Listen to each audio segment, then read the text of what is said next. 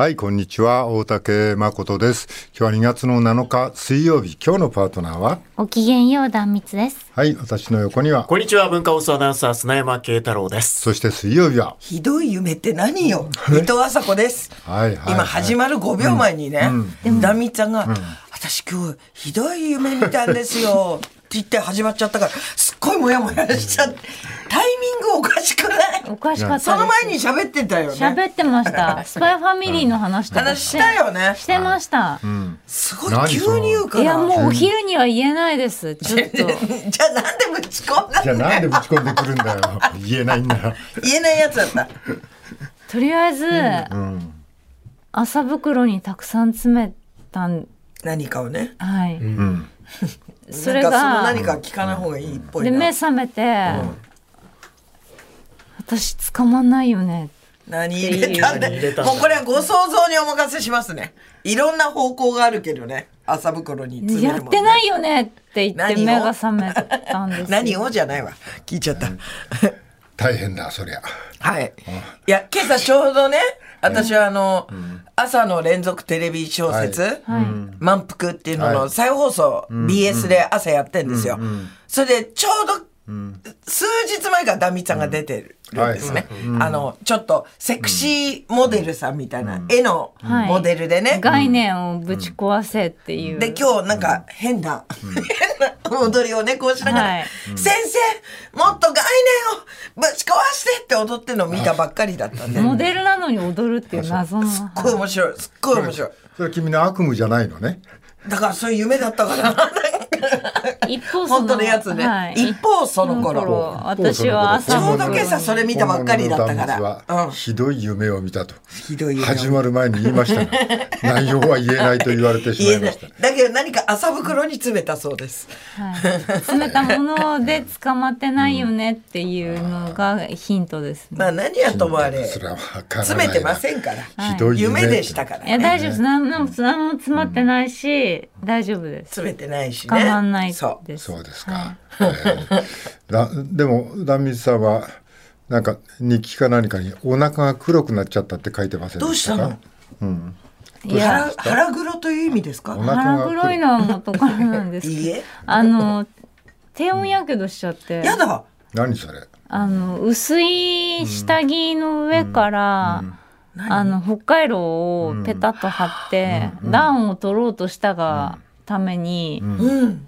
あのーちょっと下着の威力厚みが足りなかったんでしょうね、低温やけどしち黒くなるほどって結構我慢したでしょ。痒くってそう早く外せばよかったね。はい、それ我ちょっと慢して。かかかきむしたりしたから黒くなったってこと？そうなんですよ。だからおかき腹むしちゃったのかそうなんですよ。鍵括弧みたいになってる。鍵括弧って言うんですかね。鍵括弧。じゃあ四角いはい。回路の、端の部分。端と端が、はい。はい。てこと？中に鍵括弧ついてるみたいな。あの昔の写真止める三角コーナーみたいな感じね、そうですか。腹黒いんじゃ腹の中じゃなくて外でした。腹の外でした。外が黒かった。腹黒いのは昔から。あ腹黒くはないでしょあなた。そうですか。えっとそうですか。それそれは治る兆候にあるんですか？おあ治る直後にあります。そもううもうすぐ治ります。そうですか。もうすぐ鍵が鍵括弧も。よかった。あよかった。あと暖かくなるっつってっからね、寒いけど。雪降ってるけど。けど。いやでもあれだね。そなんかまあ都内で生きてて、お腹に回路ってそれはロケとかそういう時ならわかるけど結構寒がりってことかねそれ。寝る時あまりにあ寒くて。寝る時にしてたの？はい。寝る時ってダなメだったんですよ。就寝時はやるなって書いてあったんですよ。書いてあったね。知らなかった寝ると分かんないからね、はい。例えばなんかうつ伏せになってギューってやっちゃうとか。はいはい、寝ちゃったんですよ。あうっかりね。はい。え部屋をなんか布団を暖かくするとかはい。着込むっていう方法ではなかったの、なんか手っ取り早く、手っ取り早く晴れたらなみたいな。確かにね、すぐそこにあるからね。すぐそこにあったんですよね。あいつはね。で部屋はペットじゅ中心なんで、そうかあんまり暖房ガンガンって感じにもいかないのか。はいペットに心地よい温度を提供して自分は寒いみたいな、そういう。確かに、まあね。そうなるね、もうしょうがないですよね。光熱費はペットの方に優先させない、そればかりはね。そればっかりは。でもペットもなんかさ種類がいるからさ、ダミーさんとか。基本的に冷たいのを好む子とあったかいのを好む子いそうじゃない、そうなんですよ。だからそのあったかいの好む子はヒーターです。そっちの部屋にいたら。そうなんですよ。だからヒねーター、そっか。部屋の温度じゃなくてそこだけヒーそターにしてこだけヒーターにしてるからヘビヘビとかのヒヘビーターのヒーターお借りしたら。ヘビのヒーターお借りしたってあれですよ。15×15 ですよ。ちっちゃい。でお帰るより大きいじゃん。帰るより大きいです。まあヘビは富させちゃえばいいじゃんダメですダメです。絶対絶対絶対ダメ絶対ダメ。なななんで？富あは確かに。飼ってるヘビ冬眠させたら、あの目覚めなくなっちゃったりね最悪死んじゃったりするこなんで？とがあるんですよ。うま冬眠って野生のヘビに、がやるものなんで、しかも冬眠の前の大量の餌みたいなのとかが足りなくなっちゃうのかな、そういうののコンディション作りとかもできないんだ。飼い主できない。飼いヘビはいできないんだ。はい。じゃあヘビにカイロ貼るしかねえか？そっち？細長いガイルね。細長いからすごい細長い。自分で作んなきゃ。細巻きみたいな回路を巻きつけて。かわいいやつ。肉巻きみたいにこうぐるぐる、まあ雪降ったりして寒かったからね。ねえ。もう。首都高も復いや活せず？もう首都高動いてないっしょ。浜松町この辺は動いてます辺は動いてる。うちの方まだうちの昼間閉まってた。もう今日来る時もダメだったよ、やっぱし。全然乗れなかった。もう、はい。二箇所乗れずにうろうろ自分でね来たよ今日は。1時間半。下道。下道1時間半。混んでたんですか？混んでんだよ。だって上が動かないからまあみんな下混んでる、下来るからね。うん。確かに、うん。昨日の帰りに、はい俺昨日は車じゃなかったのね、はい。あの自分の。雪で。それで、うん。まあちょっと歩こうちょっと歩いてフラフラしてからタクシー拾おうと思ってまあ結構歩いたかな、雪道の中を、いもう腰フラフラするまで歩いて。やだ。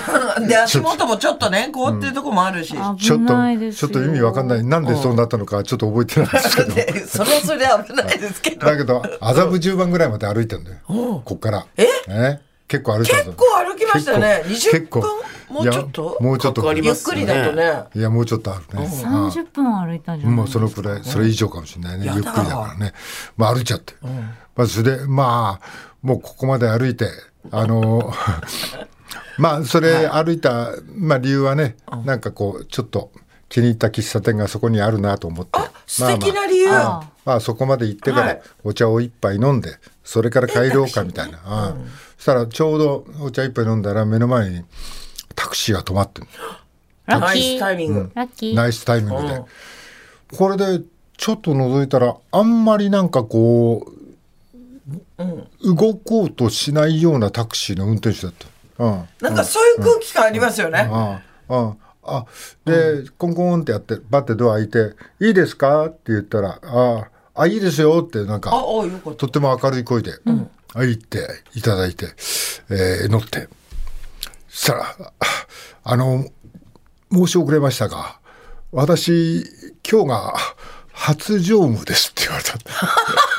えおいくつぐらいの方ですすかごいタイミング。若い方？若くないです。私より下でまあ、うんうん。まあ、60手前いったかそのくらいで。始めたばかりだ。始めたばかりで。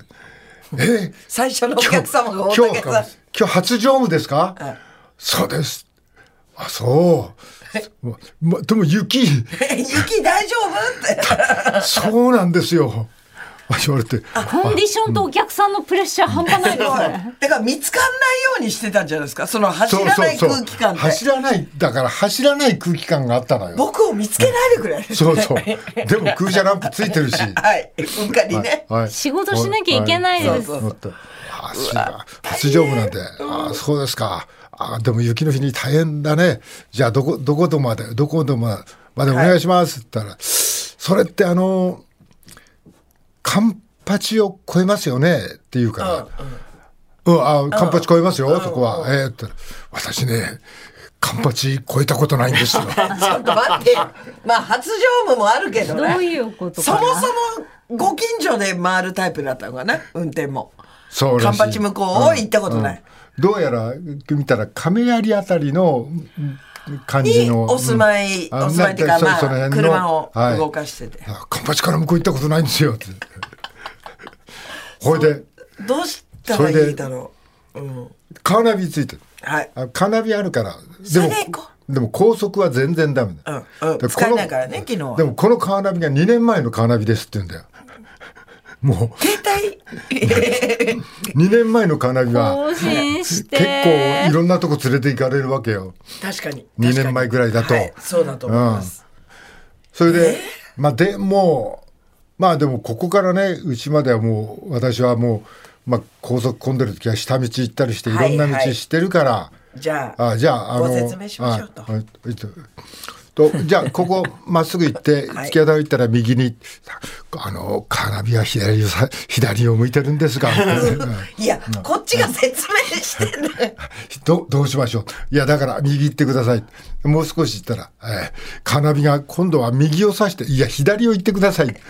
それで意外に逆逆なんですね。もう高速の下をもう、かいくぐって。かいくぐって、ん。はいしてかいくぐって、はい。まあ、井の頭通りになんとか出て、おおうん。井の頭通りそっち方向だ。うん。うん。そそっちの方行ったらね、はい。うん。あのこの先がカンパチですけど、はい。超えてくださいって言ったら、カンパチですか？いよいよ。いよいよ。いよいよぼぼ僕の知らないカンパつチに。いについにカンパチが。カンパチ超えますか？これいや超えてよそれ。三通の川みたいな。本当に超えちゃうんですか？僕超えていいんですか？とにかく超えてください、カンパチはたどり着きませんから。じゃないと家に着かないんでね。で高架下になってるカンパチ。これがカンパチかこれがお客さんカンパチですか？新鮮な時間だったんだろうな、まあでもまあね、まあ、ちょっとお年を召してからこう運転を始めたらしいし、それも今日が初乗務だっていうから、まあね。ねあんまり詳しい事情はね、聞かちょっと聞かまあいろいろ終わりになって、まあ始めたんだろうなと思うから、まあそうでしょうね。まあねよく分かんないかったけど、まあでも、まあ、とってもあの愛想のいい、うん優しい人で、あの素敵素敵、うん。うん。一生懸命運転してくれて、たどり着きましたようちまで。命からがらよかった。雪のカンパチを越え、うん。うん。帰りはこの道をこう行ってこう行って。あそこまで。はい。こう行ってここ曲がって戻るとまっすぐ行くとカンパチを越えますから。あそうですか。そうですか。もうカンパチ越えればもうこっちのもんですから。何言ってんの。そう二度目のカンパそんなギリまではいけるんだ。いやわかんないけど。面白いね。まあねカーナビもあるからね。あでもれだけど。初2年前ですから、はい。カーナビがね、初日が雪ってすごい、よくぞよくぞでえでもしたね、提督が一人目、何？ってことじゃない？いやそこはちょっとよくわかんないんだよ。あの誰かを連れて始めうまあ朝からやってたかひいつからあそうかそうか。まあ、だから今日が初乗務って今日が初乗務だから。これでわかんないうちに麻布十番にたどり着いちゃったのかな。でその次に知らないカンパチという大きな川を越える試練がやってくるミッションがね。ミッションが。はい。面白いね、はい。その方今日はどこを流していらっしゃるだろう？まあでもねそれでもね昨日もだけど高速がね帰り乗れると思ったら乗れないわけよ。で今日も来る時はい。高速乗れると思ったら乗れないわけよ。そう昨日なんかお昼ぐらいのニュースで、首都高おそらく夕方には開くのではって言われてて、私も昨日東久留米の方ではいはい。ロケだったんで、はい。行きはもうしょうがないと。2時間覚悟して、はいはい。下道で、あっちまで行って、はい。で帰りはっつったら、まだ空いてないですって言われて下道か。もまた東久留米からずっと。まあ帰りは1時間ぐらいでしたけどね。あまあ逆方向だからね。はいはい。まあそれでも下道はもう本当にもう、うみんな上使えないからみんな下にそう。来るわけじゃん。そうですね。混んでて。激混みですよね。しかも甲州街道は先っちょの方がなんか通行止めみたいになっててもう甲州街道はもうめちゃくちゃそっか。甲州街道だともうあっち行っちゃうと多分雪が残ってんじゃないですか、まあ相当。だからカーナビに従うとそこ行っちゃうから、はい。そこを回避しつつね。しつつ 反対反対へ2年行きながら。前のカーナビの言うことは聞けない。いや相当で今朝もね、うちの近所もそんなわけで閉まってましたから、まだね。はい、はい。あだからどっか地方行ってたんじゃないの？そう。なんか地方行っててそうななんか帰ってくるのは大丈夫だったの、月曜日に香川にいたんです、お月えー、はあの、い。はいい雪の日。雪の日。で香川は、でもあの日って全国的に天気が悪かったので、はい。雨でしたけど、で飛行機がね、こうなんだろう欠航が一社決まり、はい。でもう一社もちょっと検討中ですって。言って、まあ後々見たら結局羽田までは飛ばないっていう判断、なるほど。大阪でまで飛びますみたいな感じだったんでまあ結果無理でよかったんですけど、記者で帰ってきた。はい。だから、ちょっともう新幹線だって言って、新幹線も正直この東京近辺になると弱いから、止まっちゃいますわかんないけど、まあ近づこうと。火曜日生放送もあったんで、はいはい。東京に近づきたくて。だから岡山まで、香川から2時間車で移動して、おおで、四国新幹線ないですもんね。だから、岡山出て、岡山から新幹線乗って。はいはいはいで、そう乗るとき夕方だ、6時ぐらいだったかな、だったんですけど、東京着が今んとこ10分ぐらい遅れてる程度です。多分、いけるかも。でもこの後強くなんかわかりませんけど、って言われて、とりあえず乗ると。岡山東京間って何時間？3時間。普通に行ったら。だけど、ちょっとね、ここ近年のいろんなニュースでも、雪のなんとかとかなんかあったら、あ関ヶ原があるからね、ああ。中で閉じ込められちゃう、うん。はい今回もありましたけど、はい。結構見るじゃないですか、はい。はい。はいどうしようかと思って一人で岡山駅で、でまず一回トイレ済まして、あのいつトイレどうなるか分かんないから、はい。トイレ済ましてこれは何か食料を買ってった方がもし止まっちゃったらね、うん。どうしようと思って、岡山物産展みたいなのがあったから、すぐそこの店駆け込んで、はい。物色したら、はい。きびだんごがあって岡山だから、まあ岡山といえば、はい。なんか喉乾きそうな気分。いやでもなんか糖分を。ななんか粉がパフパフしそうな感じだけど。でもやっぱ糖分をはい。持っとくに越したことはないと。で、きびだんごだともしね、はい。泊まった場合、周りの人にお腰につけたきびだんご一つ、はい。あなたにあげましょうか、つってあげられるしね。なんかいなるほど。いいいかなと。なるほど。リアル桃太郎リアル桃太郎。本当ね。それとアイスコーヒいや、アイスコーヒーは、ーなんで？ちょっと利尿作用がね。あトイレトイレトイレがちょっとどうなるかわかんないから、もう危機管理強いですから。いつもアイスコーヒーじゃん。アイスコーヒーです。だからもうお茶系コーヒー系はのの水。水。オンリー水。水ときびだんご。水あとなんか、あったかい、あの、缶でしじみ汁があったから、それだけ買って、あの、肝臓整えようと思って。きびだんごとしじみしじみ汁汁買って。バランス悪そう。でも、もしかして、よく5時間とか聞くから、きびだんごだけじゃ足りないんじゃないかと。あれ？で、岡山の、もう本当基本は甘いもんあんまりいただかないんですけど、岡山の桃のはい。ミルフィーユみたいな、はい。お菓子が、パイ、パイはこれ腹にたまるだろ口の中の水分のこと考えてください。水持ってから、こっちは水としじみ汁持ってるから、岡山は桃だからな、はい。あそれはいいかもしれないと思って、それ買って、で、ホーム上がって、でもまだなんか不安な気がして、あまだ買ったの？キオスカ入って、あ今度ホワイトチョコの板のやつ。また甘いの買ったんですなんかわかんないけど、糖分、あれ危機感ですよ。なんか弁当みたいなの買わなかったの弁当はね、なんかあの、スタッフさんにもらってたんですよ弁当。持ってんのかよ弁当は持ってないです。すでに弁当はあったんですそう、ね晩ご飯の時間がなかったから、弁当はもらって弁当もあったんじゃん弁当プラスいや、でも、考えてください。5時間、きびだんご6時間。いやいやいや閉じ込められた時の危機管理。はいそしたらね、30分ぐらいの遅れでしたけど、無事品がついて、あそうなんだ。何も甘いものを一個も食べることなく、きびだんごまんま残って。るまんま残って、ミルフィーユまんま残って、ホワイトチョコまんまチ残って、弁当だけ食べ？弁当だけ食べ、しじみ汁飲んで。でも白髪にあのなんか、ロケバスを用意しといて、いただいて、もうほらタクシーもどうなるか分かんなかった、出演者と何人かいたん。で、スタイリストとかマネージャーさんとかが乗って、じゃあロケバピストンで。えーじゃああれじゃあ思ったほどの君は実害が結局なかったってことになるよ。ゼロと言っても過言ではない。まあでも備えあればいや、ですよ。本当に本当に。やっぱ昔ね、急に無人島連れてかれたことありますかまあら。でも、はいまあそれでも岡山から来て結構運のいい方だよ多分。と思いますろいろなこと考えたら。で、東京帰ったらもうやっぱり雪が想像以上にもうびっちゃびちゃになってましたのだっで、てゆりかもめの線路歩いてた人もいたんですよ。ゆりかもめ止まっちゃったんです。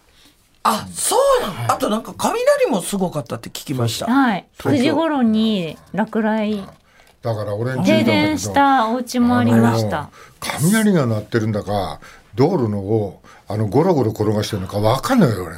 何が鳴ってんのか。品川駅でそれこそゴロゴロ族いっぱいいたんですけど、全部雪持ってっちゃうから、本当に重くて動かないって言って、あの、うちの、メン、あの、出演者の別の方のスタイリストさんがガラガラだったんですけど、引きずれなくなっちゃって、全雪あ。持ってっちゃうから。あいや、キャリーの間に雪が溜まるんですよ。雪がた、雪がたま、もうだからスコップ引きずって歩いてるみたいな。その後通りやすい感じそうそうそう。後ろ歩けば楽っていうね。よくやった いや、本当にそういう感じでしたけどね。まあでも地方から見れば何やってんだ東京はと、ちょっともうね数センチ積もるか積もらないのに高速は全部乗れなくなるし、ね道もなんかこう全然動かなくなっちゃうって、でもやっぱりそれだけ雪対策ってなんか本当に大々的なんでしょうね。これだけあってそれがなされないってことは日常から考えるとなかなかそれを整備するほど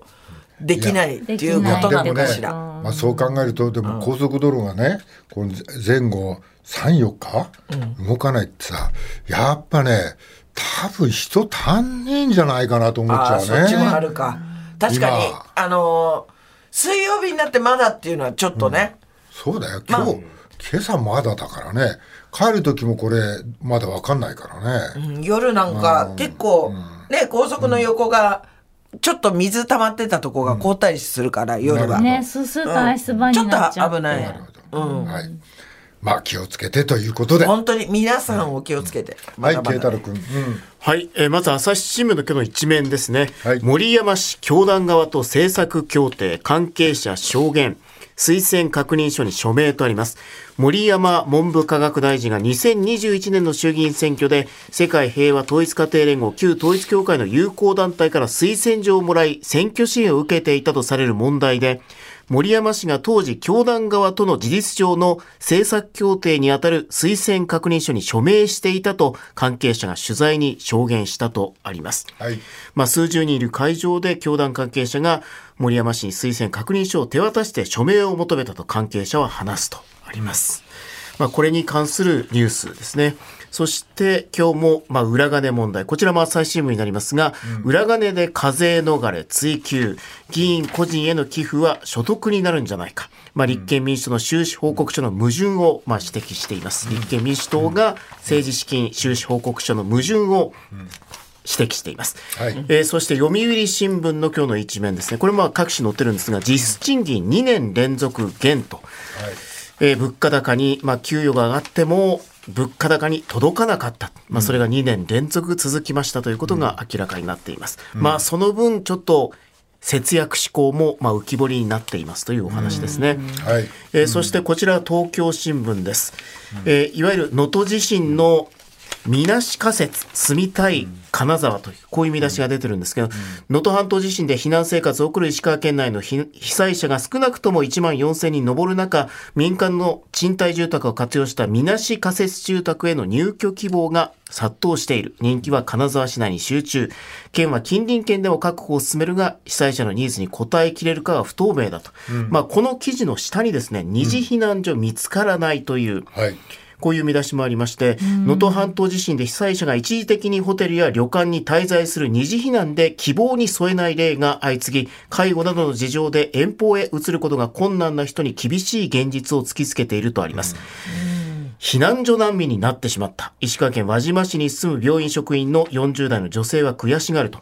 えー80代の母が輪島市内の避難所で高熱を出し、市内の病院に救急搬送された。その後、金沢市内の病院に転院。退院を前にホテルや旅館などの二次避難所に移そうとしたが、県から紹介されたのは山間地だったと。えー母への付き添いが欠かせない。遠方に行ったら仕事を辞めなければならず、とても行けないと思うという。金沢市内の別の病院に転院したが、3週間を目安に退院することになっており、その後の見通しは立っていないというんですね。えーまあ、こういう例が載っていたりします。そして、えー最後になりますが、戦闘救出議論尽くされていないと、公明山口代表、慎重な姿勢と。はい。えー日本がイギリス、イタリアと共同開発する次期戦闘機の第三国への輸出解禁について公明党の山口代表が昨日の記者会見で重要な政策変更だ、十分な議論が尽くされていないと述べたと。えー山口氏は慎重姿勢を崩さず総理の方針に反論した格好だとあります。さあ、最初に戻りましょうか。はい、朝日新聞の一面ですね、森山氏教団側と政策協定。はい。えー事実上の、まあ、森山氏が教団側との事実上の政策協定にあたる推薦確認書に署名していたと関係者が証言したというものです。え数十人がいる会場で教団関係者が森山氏に推薦確認書を手渡して署名を求めたと関係者は話す。憲法改正し安全保障体制を強化、家庭教育支援法、青少年健全育成基本法の制定に取り組む、LGBT 問題、同性婚合法化は慎重に扱う、日韓トンネル実現の推進など、教団側が掲げる政策への賛同を求める内容で、森山氏はその場で署名。その後、団体側が推薦状を渡したという、推薦確認書への署名が推薦状の条件になっていたという。まあ、そして、まあ、その見返りなのか、選挙期間中は、教団信者でもある世界平和連合の会員10人から20人が連日森山氏の事務所名で、有権者に電話で投票を呼びかけたと関係者は話すと。えー朝日新聞は2022年11月に全国会議員を対象に推薦確認書のやり取りを正す、んまあ、尋ねるアンケートを実施したんですが、まあ、この際森山氏は文書の提示も署名も否定していました。でも実際はそういう写真も出てきたということですね。はい。えっ、とさ、なんかこれ、覚えてないって言ってるんでしょ、この人。ねはい。はい。報ど道されているような写真があるのであれば推薦状を受け取ったのではないか、ないか。まあ、こういうふうな答え方をしている。ね、はい。写真があるんならねって、はい。まああるんだよね写真はね、あったんだよね。でこの前になんか推薦確認書これを書いてるんだよね、はい。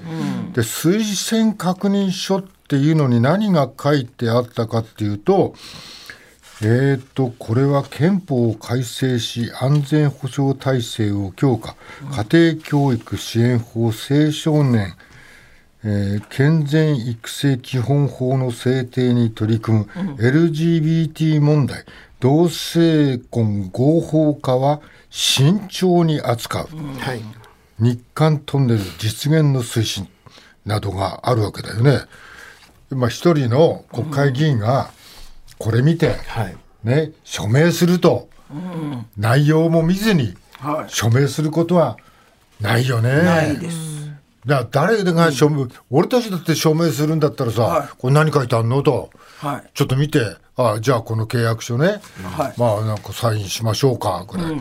それ以外はしないよね、こんな。しないです。ねこれだけでも十分なんかこう、あの、このなんていうんですか、この統一教会関係に、はい。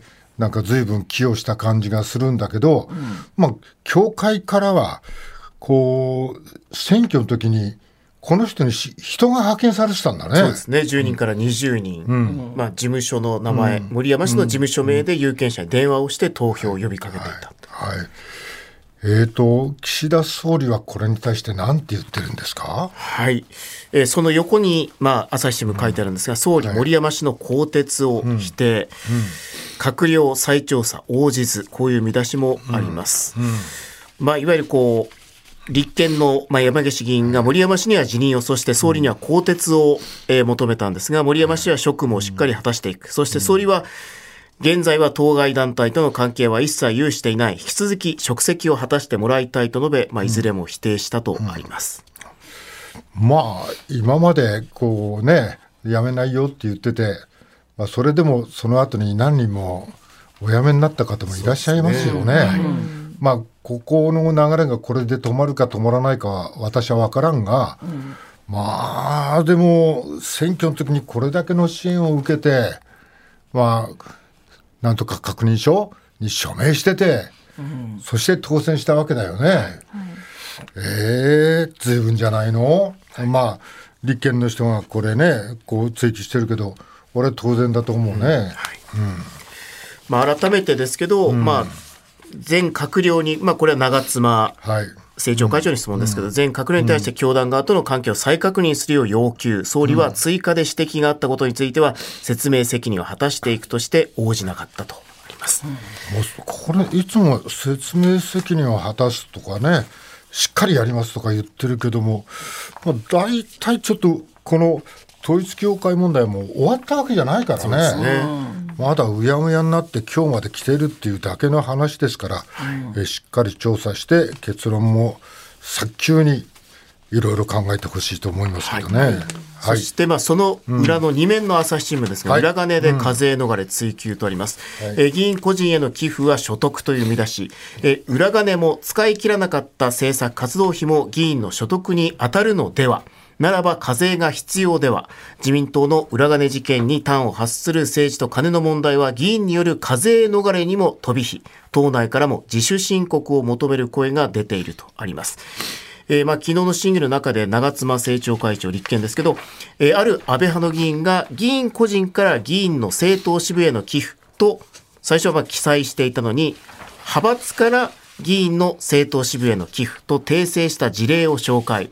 訂正前と後を照らし合わせれば、裏金が派閥から議員個人へ、そして議員個人から政党支部に渡っているという、まあ、証査、証拠になり、一旦議員本人がもらったならば、これは個人所得になるんではないかと正したと。うんうん、えー、これに対して岸田総理は、派閥が支出した資金を議員個人が受領した例は把握していないと強調し長妻氏の質問に直接の回答を避けたとあります、うん、まあ、さらには使い道を明らかにしなくていい。この政策活動費をめぐっても同様の疑惑に照準を合わせる、まあ、これ立憲のやり方ですね、うん、えー、政治活動として使い切れなかった残額は政治家個人の雑所得となり所得税の課税対象となるためだえー、米山隆一氏は自民の二階俊博氏が幹事長に在任した5年間に48億円を受け取っていたことを踏まえ、これの換算すれば1時間に10万円、寝ている時も起きている時もひたすら政治のために支出し続けた。まあ、こんな話がありえますかと述べ、誰がどう常識的に考えても相当額が残っているはずだと指摘。二階氏に残額があるかどうかを確認するよう事前に求めていたとして、総理を正したと。えー、総理は事実関係を確認したかどうかの明言を避け、二階氏は統制確証のために使用しているものと当然認識している。具体的な根拠を示さないまま、二階氏個人の雑所得にはならず、申告の必要はないと答弁したとあります。時給10万。そうですね、まあ、ぐらいの、それぐらいの額だっていう、まあ、法律の立て付けがどうなってるのかわしは知らんけど、うん、50億、うん、ね。5年間で50億、はい、二階さんが。二階さんが、うん、使っていいというお金があると、で何に使ったんだか。まあこれはまだわからない、はい、よくわからない、はい、いやでも明らかにしなくていいというルールになっています、なんとかねでも一つの2回何に逆何に使うんですかね？まあだから多分これをちゃんと調べてほしいと、うん、何に使ったかを、うん、ね飲み食いだって使いっこないっていう飲み食いだけでこんな金、ね、奇跡の胃袋かね。奇跡の胃袋か。なんかすごいシェフを世界中から呼び寄せたとか、だそれでもですよ、それでもまあねこれは米山さんが厳しくね追求してたけどこれがだからこう随分不透明な金がたくさん今まであったと、まあ、こっちの裏金があってそれとは別にこう、えー、政策活動費、はい、この中にね一派閥に50億が渡ってた、うん、何に使ったんだと。うんどうしてこれは、こう、二階さん、まあ、これ、議員が違うの？まあ、いわゆる、こう、うん、一旦幹事長が大額、うん、まあ、大きな金額を受け取って、はい、まあ、そこから、まあ、はい。いろいろ動いてるっていうことですけどね。一旦こう幹事長に動くっていう流れにはなってますね。普通に考えるとちょっと二階さん出てきてくださいよと、そうなるそうなるよね、はい。これなんかこう今岸田さんがあのなんか適当に使ってるんじゃないかって答えをしてるけどもうちょっとはっきりしないと。こさすがに。っちとこちとら税金ではい。みんなもう必死になってるはい。3月15日がやってくるっつうの。はい。さあ今日も始めましょう